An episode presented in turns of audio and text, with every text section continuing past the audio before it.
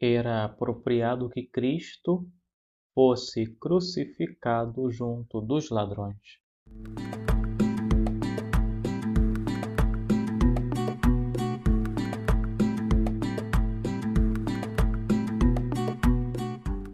Cristo foi crucificado entre dois ladrões, porque tal era o intuito dos judeus e também porque isso era parte do plano de Deus. Mas os motivos pelos quais isso se deu não foram os mesmos em cada um dos casos. Até onde pensavam os judeus, nosso Senhor foi crucificado com um ladrão de cada lado, para que fosse encorajada a suspeita de que ele também fosse um criminoso. Mas aconteceu o contrário.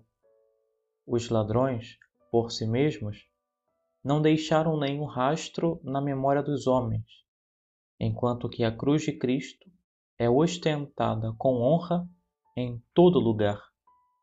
Reis deixaram de lado suas coroas e bordaram a cruz em seus trajes reais.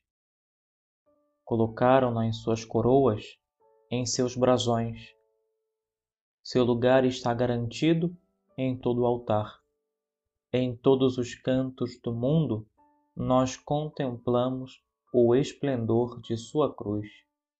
Nos planos de Deus, Cristo foi crucificado em meio aos ladrões, para que, assim como por nossa causa ele se tornara uma maldição na cruz. Do mesmo modo, para nossa salvação, ele foi crucificado como a pior coisa dentre as piores coisas. O Papa São Leão Magno diz que os ladrões foram crucificados, um de cada lado, para que, na própria apresentação visual daquela cena de seu sofrimento, já ficasse estabelecida aquela distinção que deve ocorrer no julgamento de cada um de nós. Santo Agostinho pensa a mesma coisa. A própria cruz, diz ele, foi um tribunal. No centro estava o juiz. De um lado, um homem que acreditou e que foi libertado, do outro, um zombeteiro e que foi condenado. Lá mesmo esclareceu-se o destino final dos vivos e dos mortos. Os primeiros postos à sua direita, os segundos à sua esquerda. Segundo o Santo Hilário, os dois ladrões, colocados um à direita e o outro à esquerda, representam o fato de que toda a humanidade é chamada à paixão de nosso Senhor. E já que a divisão das coisas, de acordo com direita e esquerda, é feita com relação àqueles que creem e àqueles que não irão crer, um dos dois, o que está colocado à direita, é salvo pela justificação da sua fé. Segundo São Beda, os ladrões que foram crucificados com nosso Senhor representam aqueles que, pela fé e para confessar o Cristo, passam pela agonia do martírio ou pela disciplina severa de uma vida mais perfeita.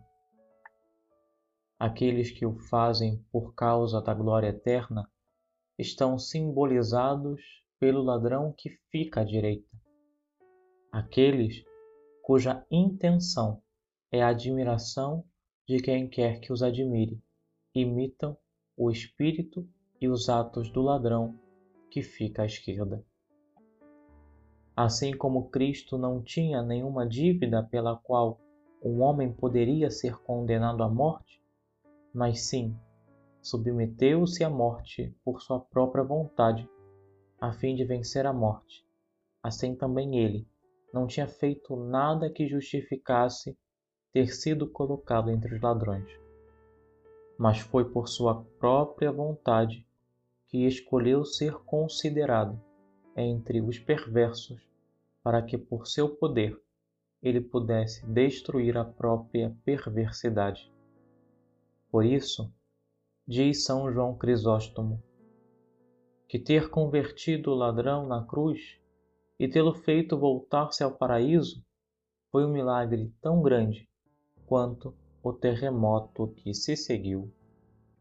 Que nós possamos fazer a experiência de desejar do fundo do nosso coração ficar do lado direito de Cristo, do lado daqueles que buscam o bem, que buscam a santidade, que buscam uma conversão sincera de vida, que buscam viver as virtudes, enfim, que buscam fazer da vida de Cristo a sua própria vida.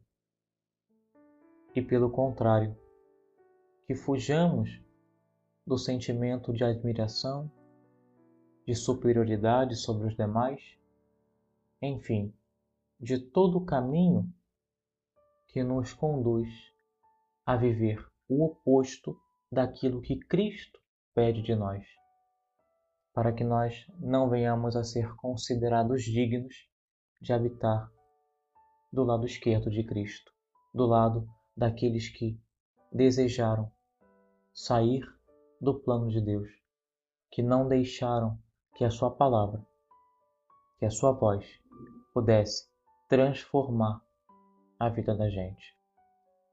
Que a Santíssima Virgem Maria interceda por cada um de nós e que possamos fazer a experiência de confessar o nome de Cristo, passar pela agonia do martírio, pela disciplina de uma vida mais perfeita, para habitarmos na glória eterna, ao lado direito de nosso Senhor Jesus Cristo.